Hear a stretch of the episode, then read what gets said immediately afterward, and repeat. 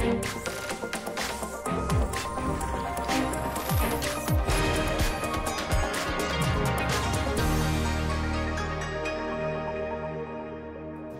Bonjour à toutes et à tous, vous regardez l'échiquier mondial sur RT France. Au sommaire aujourd'hui, la Libye. Dévasté par des années de guerre civile, ce pays a aujourd'hui une chance de renaître de ses cendres. Un processus de paix démarre enfin, mais il est lent. Alors quelles sont ses chances d'aboutir? Le gouvernement d'union nationale de Fayez al-Sarraj contre l'armée nationale libyenne du maréchal Khalifa Haftar. Un conflit interminable dont la fin est peut-être proche. Le 15 novembre, le Forum de dialogue politique libyen adopte une feuille de route afin d'ouvrir une période de transition. Une avancée majeure qui fait suite à la signature du cessez-le-feu national le 23 octobre à Genève. Aujourd'hui pourtant, le gouvernement d'union nationale d'Al-Sarraj menace d'en sortir, accusant les forces pro-Haftar d'une violation des accords. À l'international, ce cessez-le-feu, même fragile, est accueilli plutôt avec enthousiasme. Sauf par la Turquie qui donne l'impression de vouloir continuer à défendre ses intérêts via les forces d'Al-Sarraj. Les gros acteurs du camp adverse sont l'Égypte et les Émirats arabes unis qui se rangent du côté du maréchal Haftar. En juillet, le Parlement égyptien autorise même l'intervention militaire en Libye, un droit que le président égyptien n'a pas encore utilisé.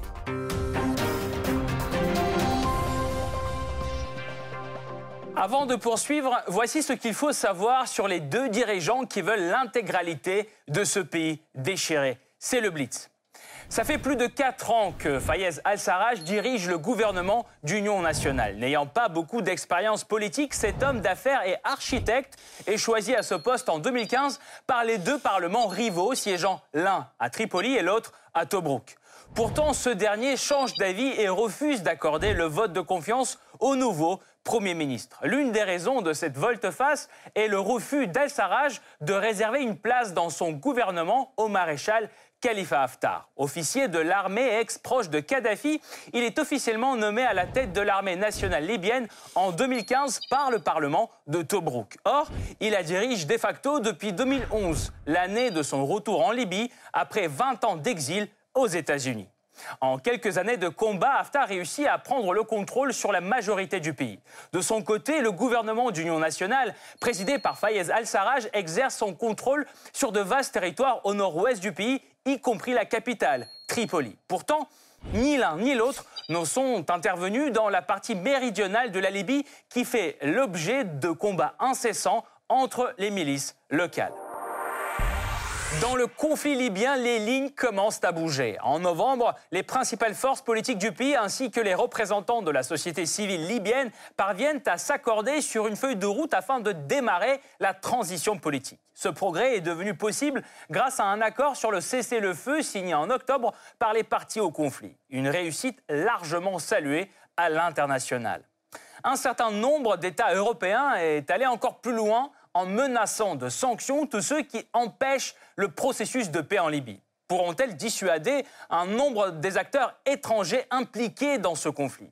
Par exemple, la Turquie et le Qatar viennent de signer en août un accord de coopération militaire avec le gouvernement d'Al-Sarraj, alors que l'Égypte, soutenue par les Émirats arabes unis, menace de mener une intervention militaire aux côtés du maréchal Haftar.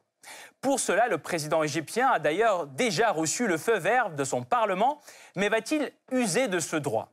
Alors, quels sont les acteurs étrangers impliqués dans le conflit libyen et quels intérêts poursuivent-ils? Pourquoi aucune tentative d'arrêter ce conflit n'a jamais abouti jusqu'ici? Enfin, quelles difficultés empêchent l'avancée du processus de paix? Pour répondre à toutes ces questions, nous rejoignons David Rigoulet-Rose, chercheur à l'IFAS, chercheur associé aussi à l'IRIS et rédacteur en chef de la revue Orient Stratégique. Monsieur Rigoulet-Rose, bonjour. Bonjour. Tout d'abord, parlons du nouveau processus de paix entamé en Libye. Pensez-vous que les personnes choisies par l'ONU pour le forum de dialogue politique représentent bien toutes les forces politiques et la société libyenne? Oui, alors c'est le problème, parce qu'effectivement, le, forum euh, du dialogue politique comprend 75 euh, membres, euh, deux fois 26 pour chacune des deux parties géographiques de, la Libye, et puis 49 membres choisis par la MANUL, c'est-à-dire la, mission de, soutien des Nations Unies en Libye, avec un certain nombre de femmes, et l'ensemble étant censé représenter l'essentiel des circonscriptions géographiques, sociales et politiques du pays. Il y a un certain nombre de critiques qui ont été formulées, notamment euh, euh, certains détracteurs remarquaient que euh, certaines tribus du Sud, notamment Toubou, Touareg, n'étaient pas pleinement représentées et, que ça, d'une certaine manière, ça, ça a confirmé la dissociation entre, entre le Sud et la Libye littorale. Et, donc, c'est une partie des critiques qui, avaient été, qui sont formulées actuellement. Mais en tout cas, l'ONU a considéré que le format requis devait faire avancer la situation.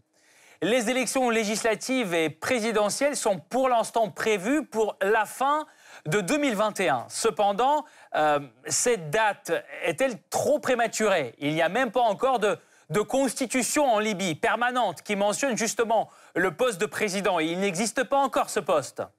Oui, non, il n'existe pas, effectivement. Et, d'ailleurs, ça fait partie des tractations hein, qui, ont lieu euh, à, la faveur des multiples réunions qui se sont déroulées euh, durant le mois de novembre 2020 euh, en plusieurs endroits différents. Euh, il s'agissait effectivement d'établir euh, d'abord euh, la pérennité du cessez-le-feu, hein, qui avait été établi le 24 octobre dernier, et puis de, mettre en place les jalons pour nommer justement trois membres du Conseil présidentiel, d'un futur Conseil présidentiel, chef des gouvernements transitoires unifiés, pour organiser justement les élections présidentielles et, euh, législatives fin, euh, fin, décembre. Donc euh, la, situation pour l'instant n'est pas encore totalement clarifiée, mais il y a une roadmap qui a été, adoptée justement pour avancer dans ce processus. dans cette configuration, cette nouvelle configuration, quel sera, selon vous, l'avenir d'Al-Sarraj et de Khalifa Haftar? Bah, ils sont d'une certaine manière euh, les, les, les, deux personnes clés d'une période qui vient de s'achever, hein, avec justement le lancement de, cette, de ce processus politique qui a été salué par, par l'ONU, avec toutes les incertitudes qui prévalent. Euh, le Fayez Charras, de toute façon, a, a, signalé euh, euh, à la mi-septembre qu'il était démissionnaire. Euh, qui, d'une certaine manière, qu'il accompagnait le, processus en cours. Et le maréchal Haftar avait vu sa position fragilisée euh, devant, euh, en juin de, 2020, de, du fait de l'échec de la prise du contrôle de Tripoli, au profit justement d'autres personnalités de l'Est, éventuellement Aguila Saleh Issa, chef du, Parlement de, l'Est, aujourd'hui à, Benghazi. Et, et, donc on peut effectivement voir qu'il y a, il y a aussi euh, des incertitudes sur les, interlocuteurs, sur, même s'ils ne sont pas mis de côté totalement, en tout cas, il y a, il y a clairement quelque chose qui est en train de, de, se mettre en place euh, pour faire émerger éventuellement de nouvelles figures. Monsieur Rigoleros, merci beaucoup. Nous allons poursuivre notre analyse tout de suite, mais nous vous retrouverons en deuxième partie de l'émission pour plus de détails sur cette question. Merci encore. Le 9 novembre, un forum de dialogue politique libyen démarre à Tunis sous l'égide des Nations Unies. Il rassemble 75 délégués sélectionnés par l'ONU qui représentent tout l'éventail social et politique de la société libyenne. L'objectif de cette rencontre est de dresser les contours d'une feuille de route politique pour parvenir à une paix durable.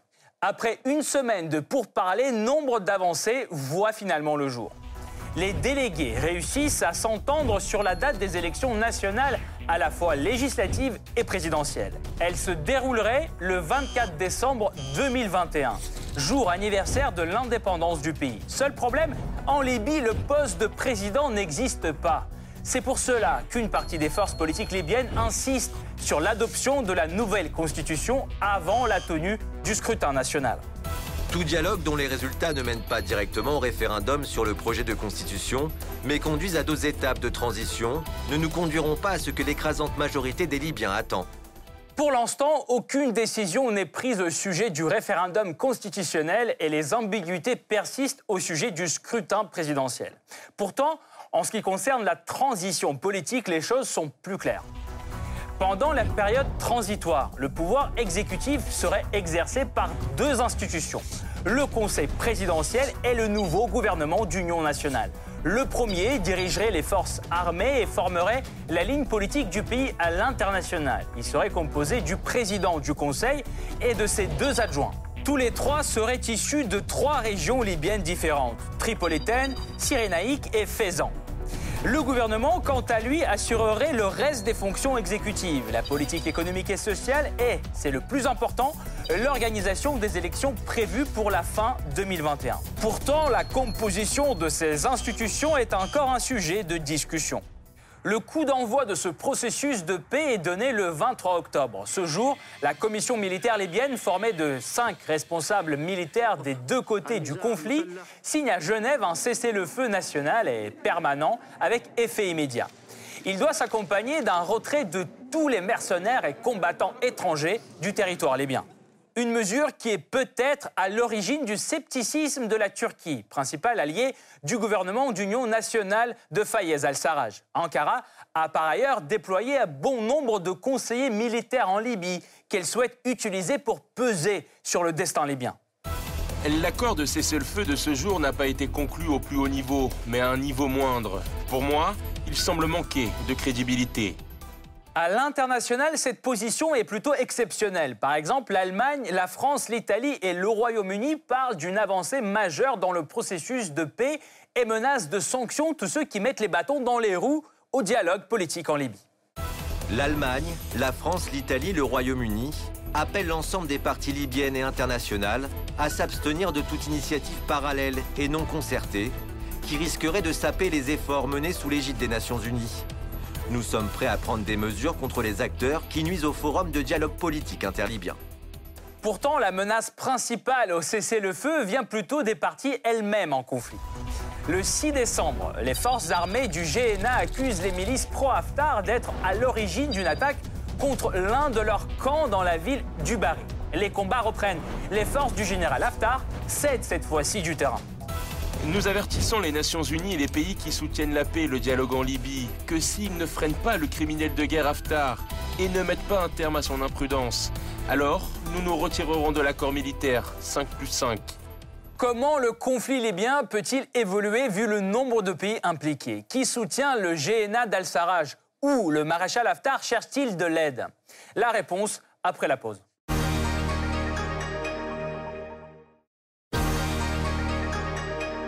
Une lueur d'espoir apparaît enfin pour le conflit libyen. Les deux camps adverses réussissent à s'entendre sur le début d'une période de transition. Principale médiatrice, l'ONU se montre optimiste quant à l'avenir de ce dialogue. Pourtant, va-t-il vraiment se poursuivre? Trois ans après la chute de Kadhafi, la Libye est déchirée par un conflit entre deux parlements rivaux. Le premier est le Congrès général national, dont le siège se trouve à Tripoli et qui est largement dominé par les forces politiques islamistes.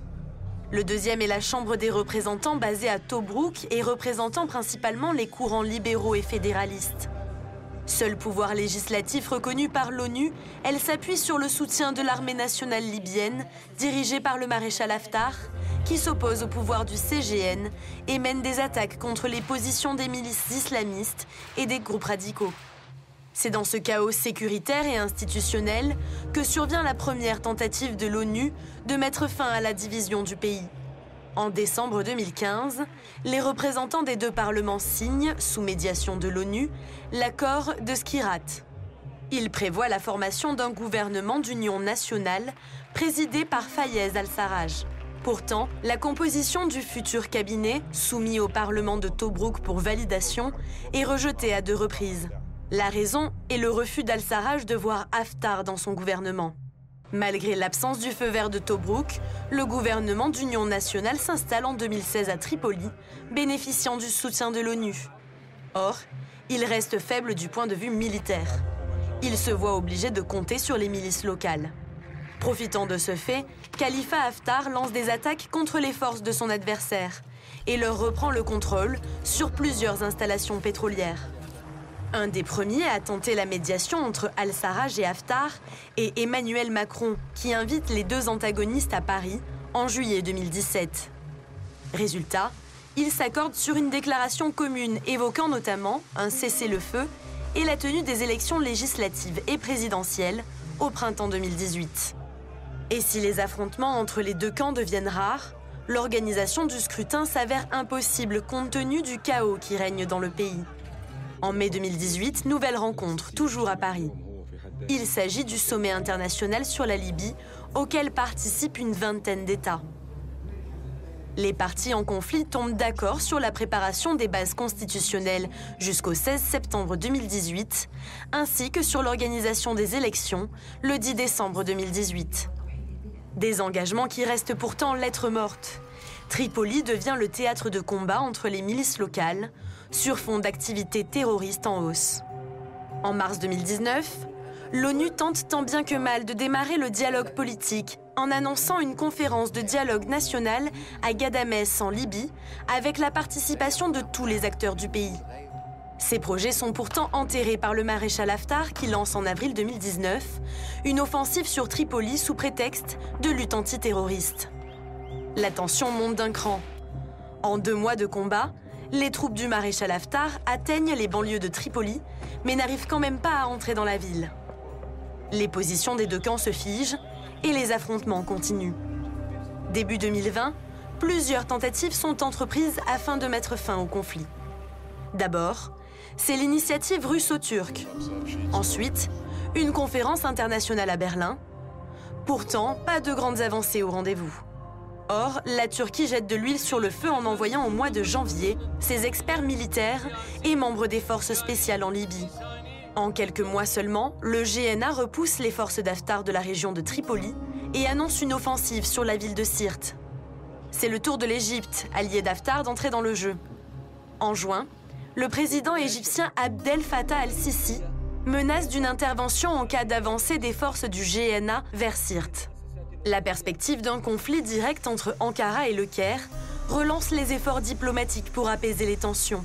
Le 21 août, Fayez al-Sarraj et Aguila Saleh, le président du Parlement basé à Tobruk, signent deux communiqués distincts appelant à la cessation des combats sur tout le territoire. S'ensuivent les négociations entre les militaires des deux côtés qui aboutissent à la signature de l'accord du cessez-le-feu le 23 octobre. Presque dix ans après le renversement de Kadhafi, la Libye reste plongée dans la guerre civile. Si le conflit ne cesse de s'éterniser, c'est aussi à cause de l'appui de plusieurs acteurs internationaux aux deux parties. D'abord, discret, ce soutien est de plus en plus manifeste. Ainsi, l'Égypte s'allie avec Khalifa Haftar. Depuis 2014, le Caire fournit à Khalifa Haftar une assistance diplomatique et militaire. Selon plusieurs médias, celle-ci implique un entraînement des troupes, un appui aérien et même des livraisons d'armes au maréchal. Aide qui est clandestine jusqu'en juillet 2020. Après une requête du Parlement de l'Est libyen, le Parlement de l'Égypte valide officiellement une intervention militaire en Libye. Le monde retient son souffle, mais le Caire décide finalement de retenir ses troupes. Au demeurant, l'Égypte promet clairement de passer à l'action si les troupes d'Al-Sarraj franchissent une ligne rouge, c'est-à-dire que si elles devaient avancer à l'est vers la ville de Sirte, sa réponse là serait immédiate. La détermination du Caire est saluée en Arabie saoudite et aux Émirats arabes unis. Les deux sont hostiles à Al-Sarraj, qu'ils considèrent comme trop proche des frères musulmans. Et leur soutien ne se limiterait pas seulement à des déclarations diplomatiques. D'après les médias régionaux, les Émirats assureraient d'abord le financement des campagnes militaires du général Haftar s'y ajoutent des livraisons d'armes, y compris des blindés, des systèmes de missiles et des aéronefs de combat. Une violation apparente de l'embargo de l'ONU sur la Libye, condamnée par ailleurs par le Conseil de sécurité. De plus, selon la BBC, Abu Dhabi fournirait un appui aérien à Khalifa Haftar grâce à des drones et, selon les médias locaux, aurait contribué à créer une unité navale des combattants libyens avec l'Égypte. Quant à l'Arabie saoudite, elle reste plus loin de l'action. En effet, Riyad met son poids diplomatique derrière Haftar. En mars 2019, le maréchal est accueilli un homme d'État par le roi Salman lui-même. Et pendant la même rencontre, le royaume aurait promis des dizaines de millions de dollars à Khalifa Haftar pour son offensive sur Tripoli. Riyad et Abu Dhabi ne cessent de nier leur assistance directe au maréchal. Cependant, les accusations se multiplient. Selon une enquête du Monde publiée en janvier, les Saoudiens auraient financé entre autres la société militaire privée russe Wagner qui interviendrait aux côtés de Haftar. En décembre, les Émirats sont pointés du doigt pour la même chose par Washington. L'implication présumée de mercenaires russes est très médiatisée, mais reste malgré tout opaque. La présence de Wagner en Libye est évoquée d'abord en 2018 par les médias britanniques et américains. L'intérêt russe y serait économique. Haftar aurait promis à Moscou l'accès au marché énergétique libyen et à ses terminaux pétroliers. De son côté, Moscou nie catégoriquement d'être à l'origine d'une intervention de Wagner et souligne que celle-ci est une société purement privée. Nous soulignons qu'en ce moment, aucun militaire russe n'est présent dans la zone des hostilités en Libye. De telles fausses informations visent à créer la fausse impression d'une intervention présumée de Moscou dans le conflit libyen aux côtés de l'une des parties. Les alliances militaires de Khalifa Haftar restent largement clandestines. Entre-temps, son rival de Tripoli, Fayez al-Sarraj, est ouvertement appuyé par le Qatar et surtout la Turquie. Ankara s'impose auprès d'Al-Sarraj dès l'été 2019. Tripoli est alors assiégé par Haftar, mais réussit à résister grâce à l'aide de la Turquie. En novembre, Ankara signe un traité militaire avec Tripoli, commence à entraîner ses troupes et à lui vendre ouvertement des armes. Janvier 2020, à la requête d'Al-Sarraj, la Turquie envoie en Libye ses conseillers militaires. De plus, selon plusieurs médias et ONG, elle envoie à l'appui d'Al-Sarraj plusieurs milliers de mercenaires. Résultat, vers juin, les forces d'Al-Sarraj repoussent définitivement Haftar de Tripoli et récupèrent plusieurs villes stratégiques. En soutenant Al-Sarraj, Ankara cherche à protéger ses intérêts économiques. Cette alliance lui ouvre l'accès à d'immenses réserves d'hydrocarbures. En novembre 2019, Al-Sarraj et Erdogan signent un accord sur la délimitation des frontières turco-libyennes. Celui-ci octroie à Ankara de larges zones revendiquées par Chypre et la Grèce. Un vrai Eldorado gazier. Malgré les vives protestations de l'Union européenne, la Turquie explore déjà ses réserves. Et pour consolider encore plus sa présence, elle annonce en août la construction d'une base navale sur la côte libyenne. Cette défiance turque en Méditerranée ne cesse d'irriter l'Union européenne et la politique libyenne d'Ankara aggrave encore plus les tensions. En septembre, Bruxelles multiplie les efforts européens en vue d'un règlement en Libye. En parallèle, Erdogan discute du cessez-le-feu avec Moscou. Ce qui n'est pas du tout du goût de Bruxelles. Dans des conflits comme celui du Haut-Karabakh, en Libye ou encore en Syrie, nous observons une sorte d'astanisation des conflits régionaux qui mène à l'exclusion de l'Europe du règlement des conflits régionaux en faveur de la Russie et de la Turquie. Ainsi, depuis fin mars, les forces européennes patrouillent la Méditerranée et inspectent régulièrement les navires suspects. Le but est d'arrêter les livraisons d'armes turques à la Libye. Or, celles-ci continuent et font enrager l'Europe. Surtout la France, déjà à couteau tiré avec Ankara. Du coup, la France est à la pointe du sujet libyen. Elle exige l'arrêt des provocations turques, envoie des rafales en Méditerranée et promet des sanctions européennes. Seul problème, toutes ces pressions ne semblent pas affecter la politique turque en Libye. L'Union européenne n'a-t-elle plus de levier face à Erdogan? Avec la transition politique en vue, quelles sont les approches des autres puissances impliquées dans ce conflit? Pour mieux comprendre si on peut attendre un apaisement en Libye, nous revenons vers David Rigoleros, chercheur à l'IFAS, chercheur associé à l'IRIS et rédacteur en chef de la revue Orient Stratégique. Monsieur Rigoleros, la France, l'Allemagne et d'autres pays menacent de sanctions tous ceux qui cherchent à empêcher le processus de paix. La Turquie, qui soutient militairement Al-Sarraj, va-t-elle suivre leurs règles? Oui, alors effectivement, la question des sanctions est, prégnante également parce que d'ailleurs récemment, un bateau turc a été arraisonné par, euh, par, l'Allemagne, euh, ce qui a suscité des, tensions, hein, puisque euh, ça, a entraîné une réaction irritée d'Ankara. C'est la question effectivement du comité des sanctions de la résolution 1970 de, l'ONU. cette surveillance est essentielle parce qu'elle elle est censée pouvoir justement stabiliser euh, la situation sur le terrain en, évitant euh, l'arrivée de mercenaires qui est, avérée depuis, euh, depuis plusieurs mois et, et de, j'allais dire, d'armement pour alimenter le conflit. Donc cette question des, sanctions par rapport aux contrevenants, aux violations justement, est extrêmement importante. Et, on peut noter d'ailleurs que c'est dans le prolongement de la conférence de Berlin de, janvier dernier, et qu'il se trouve que Berlin aujourd'hui est à la tête justement du comité en question. Euh, parlons de Khalifa Haftar et de ses soutiens à lui. En 2019, Il a presque repris la ville de Tripoli. Quel est son but aujourd'hui? Bah, J'évoquais tout à l'heure la position euh, un peu affaibli du général du maréchal Haftar, puisque effectivement son objectif euh, euh, proclamé c'était de s'emparer de Tripoli et finalement ça a été un échec militaire malgré les soutiens dont il bénéficie. Donc on peut rappeler que effectivement le, gouvernement reconnu par la communauté internationale d'Al-Sarraj est, soutenu ouvertement par, la Turquie, qui a fait la différence d'ailleurs sur le terrain et qui a été eu un rôle déterminant pour empêcher la, prise de contrôle de Tripoli. Euh, alors même que euh, justement euh, ses alliés, notamment l'Égypte en l'occurrence, avaient, soutenu la, démarche du, maréchal Haftar, mais l'Égypte aujourd'hui considère qu'il faut éventuellement avoir d'autres options que la, personne même du maréchal Haftar. Et, derrière, derrière d'ailleurs le, soutien de, l'Égypte, il y a également la question du soutien des Émirats, de, la Russie. On, l'a dit. donc il y, a, un jeu, un jeu d'acteurs internationaux qui, qui, interviennent aussi dans, dans le, processus en cours et qui sera déterminant pour, euh, euh, pour le finaliser. Et, justement, mais quel sera ce, jeu dans ce processus? Pensez-vous que les soutiens de Khalifa Haftar, comme l'Égypte ou par exemple l'Arabie saoudite, euh, peuvent passer à une participation militaire ouverte pour défendre leurs intérêts? Ou vont-ils aller pour... Jusqu'où peuvent-ils aller pour contrer la Turquie? Non, d'une certaine manière, le front a été gelé. Euh, d'ailleurs, ça fait l'objet des, des tractations euh, des délégations respectives euh, pour entériner le gel du front au niveau de la ville de Sirte notamment. donc la question d'une certaine manière militaire est actée. Après, le problème, ce sont les modalités de, transactionnelles en termes politiques.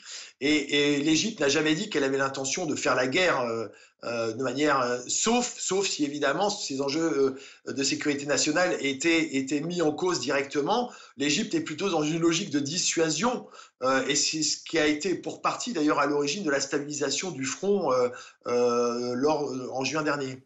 Merci beaucoup, David Rigoulet-Rose. Je rappelle, vous êtes chercheur à l'IFA, chercheur associé à l'IRIS et rédacteur en chef de la revue Orient Stratégique. Merci d'avoir apporté votre analyse dans cette émission aujourd'hui. Cette partie-là n'est pas encore terminée. La semaine prochaine, une nouvelle partie vous attend avec d'autres pions sur l'échiquier mondial. Alors à bientôt sur RT France.